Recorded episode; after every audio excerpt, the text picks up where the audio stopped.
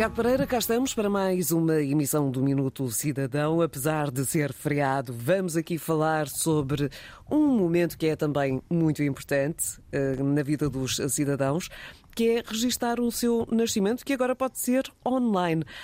Ou seja, quem vai ter um filho em breve e precisa de fazer o registro de nascimento, pode desde já ficar mais descansado, porque esse registro pode ser feito num dos balcões Nascer Cidadão, que estão a funcionar nas maternidades e hospitais e também através dos canais digitais. Ora, Tiago, vou pedir-te que expliques como funciona o processo deste registro online. O nascimento de um filho é sempre um momento inesquecível na vida de uma família e um motivo de celebração único. Contudo, não nos devemos esquecer de algumas obrigações legais, nomeadamente no que diz respeito ao registro de nascimento que deve ser realizado nos 20 dias seguintes ao nascimento. O serviço online do registro de nascimento é gratuito, rápido e cómodo. Na prática, podemos tratar tudo sem sair de casa. Para isso, basta aceder ao site do Nascimento Online, que pode ser localizado em justiça.gov.pt e fazer a autenticação no portal com a chave móvel digital ou o cartão de cidadão e seguir as instruções. O pedido online apenas poderá ser feito pelos pais da criança e, no momento do pedido, devem ter o comprovativo de nascimento que é dado pelo hospital ou maternidade onde a criança nasceu e anexá-lo conforme as especificações de seguida, é necessário preencher todos os campos em aberto, nomeadamente a identificação da mãe e do pai, nomes próprios e apelidos do bebê, o género da criança, a data e hora de nascimento e a naturalidade.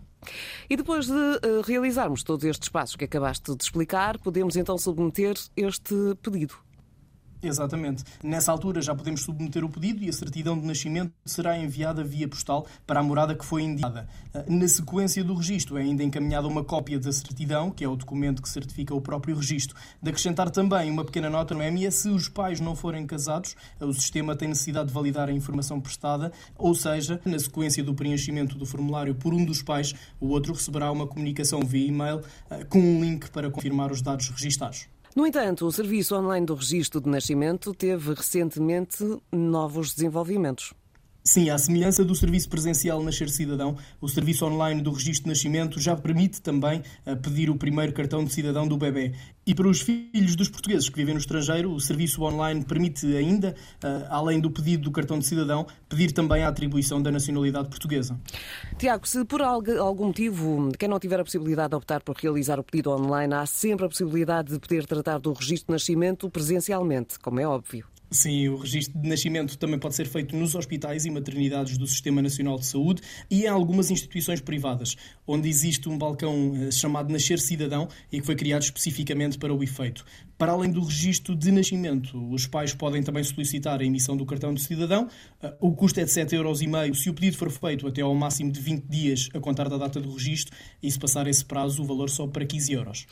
Pronto, e agora, eh, sim, nova geração, completamente digital, já tem a possibilidade de uh, registar-se online. Exatamente. Tiago, Tudo muito rápido. Muito rápido, muito rápido e sempre ligado e à distância de um clique. Tiago, muito obrigada e até à próxima Obrigado. semana. Obrigado, até à próxima semana.